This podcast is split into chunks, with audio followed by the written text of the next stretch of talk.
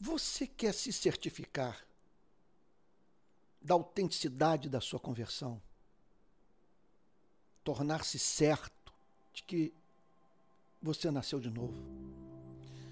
Passou pelo milagre da regeneração, é mais do que frequentador de igreja, é um real discípulo de Cristo.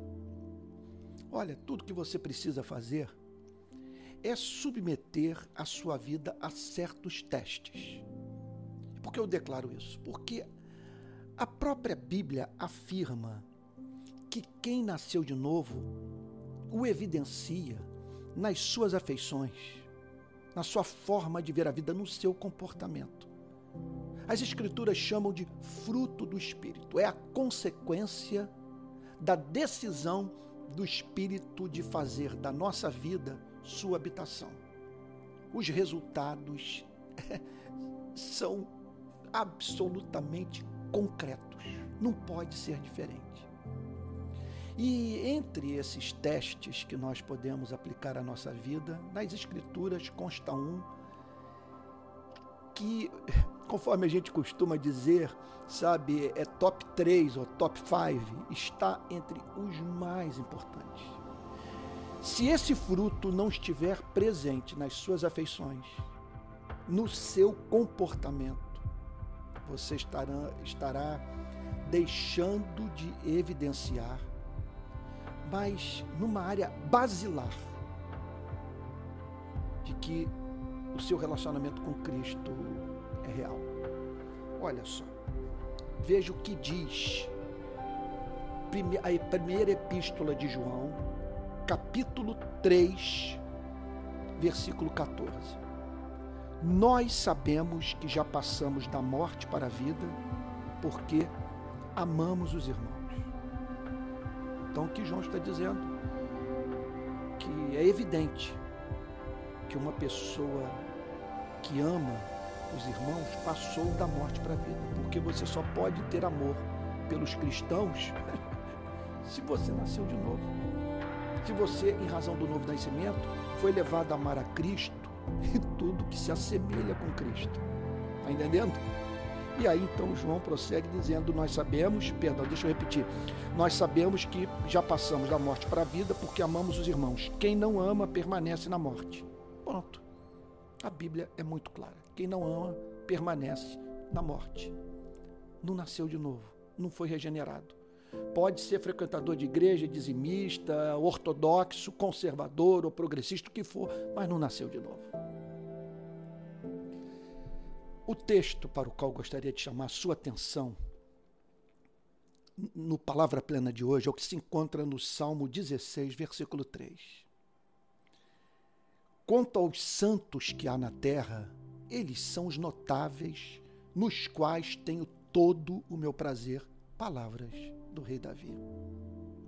Então eu gostaria agora que nós de chamar a sua atenção para as razões pelas quais esse sentimento faz parte da essência da verdadeira obra de regeneração. Em primeiro lugar, Davi está dizendo que os santos existem que quem não é preconceituoso, quem é capaz de fazer um juízo caritativo das pessoas, ou seja, julgando que o sujeito, que o homem, que a mulher, quer dizer, podem ser cristãos, apesar de não serem perfeitos, se você é capaz, portanto, de tratar com misericórdia é, as fraquezas humanas e não apenas isso, recebeu da parte de Deus graça para ter discernimento, que é o discernimento? É a capacidade de perceber a excelência daquilo que é moralmente belo.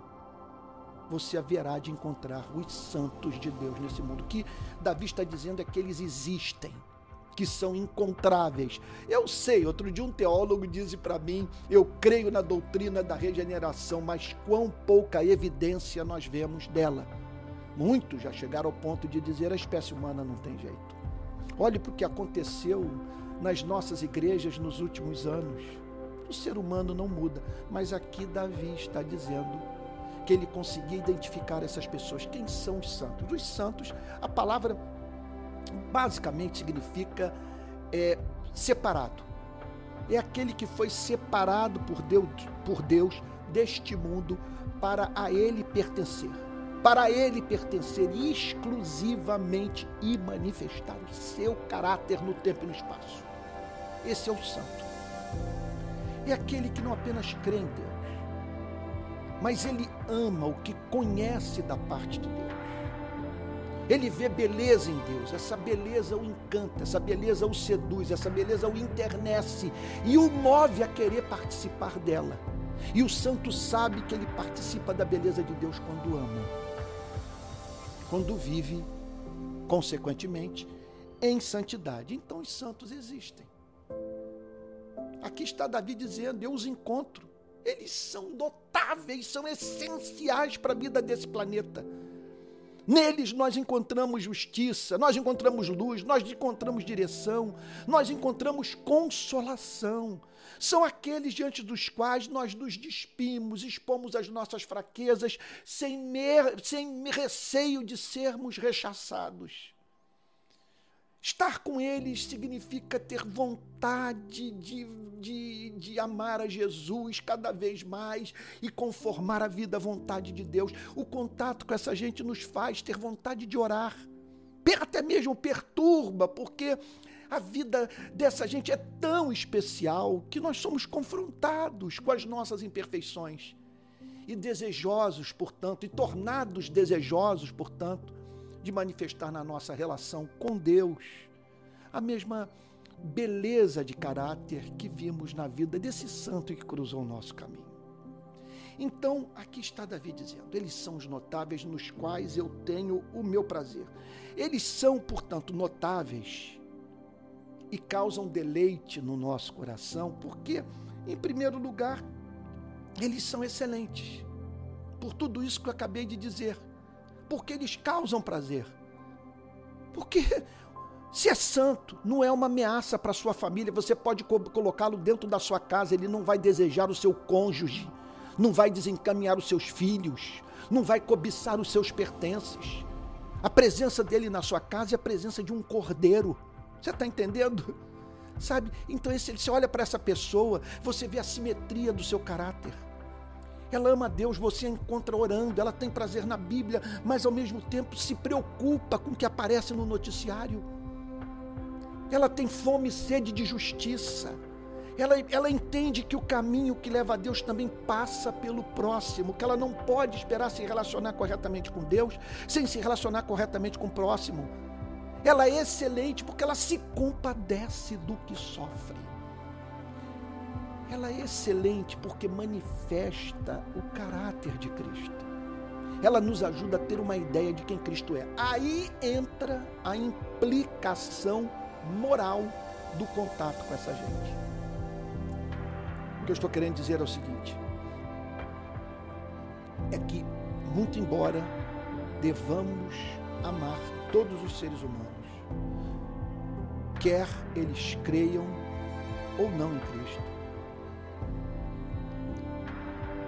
porque todos foram feitos à imagem e semelhança de Deus e a todos nós devemos servir. Por isso que quando um não cristão é, gera um filho com saúde, nós devemos agradecer a Deus.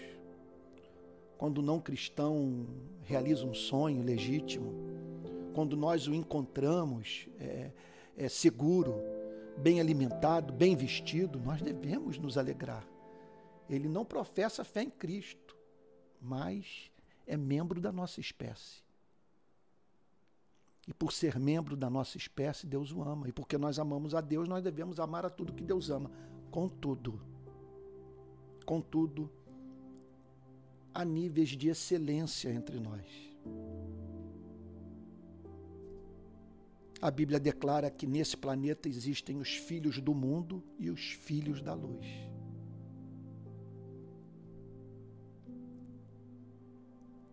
Que significa o seguinte: que, embora nós devamos amar a todos, nós temos o dever maior de amar os santos. O que eu quero dizer é o seguinte, em conexão a isso: pecar contra o santo é mais grave. Porque quanto mais amável uma pessoa é, maior o nosso dever de a servir e amar. Uma coisa é eu pecar contra um estranho, outra coisa é eu pecar contra alguém a quem eu devo muito. Uma coisa é eu pecar contra um desviante, alguém que, que se encontra detido por motivos justos. Outra coisa é eu pecar contra um santo. Veja só. Isso porque é, o santo me apresenta motivos a mais para amá-lo. Ele torna o amor mais viável. Sabe? Eu encontro nele motivos para tratá-lo bem.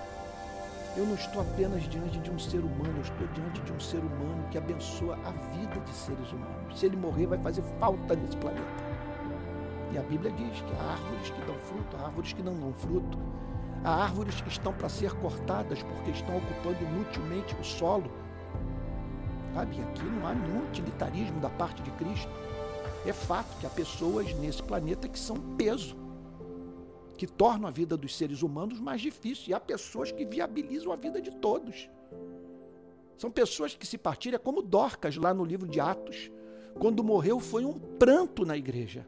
O que moveu inclusive Pedro a ir na direção da igreja e, inclusive, é, de uma forma única, orar por Dorcas já morta e trazê-la de volta à vida.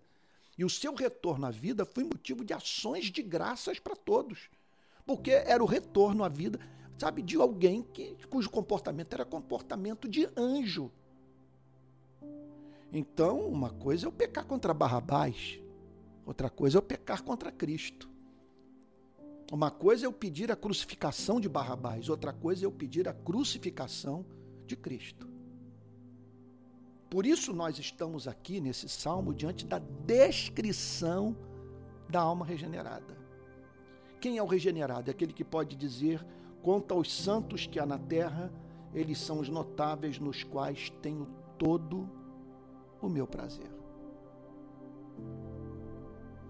Quem nasceu de novo é capaz de dizer isso.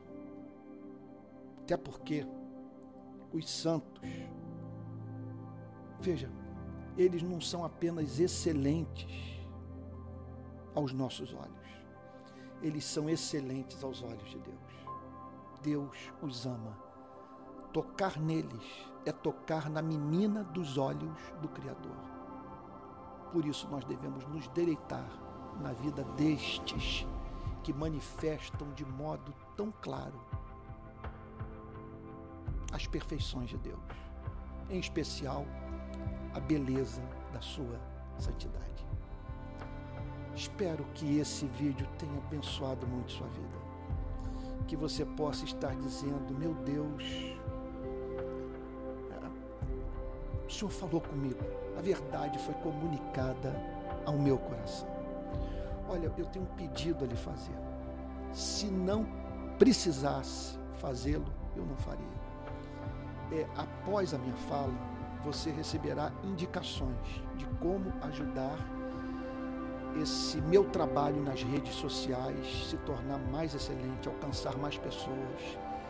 E, pela graça divina, é, eu e minha equipe conseguirmos alcançar um número maior de, de brasileiros e, quem sabe, até mesmo gente da, do lado de fora do nosso país com essa mensagem, a fim de que essas pessoas é, conheçam a verdade, se encantem com a beleza da verdade encarnem a verdade. Fique com Jesus. Um bom dia para você.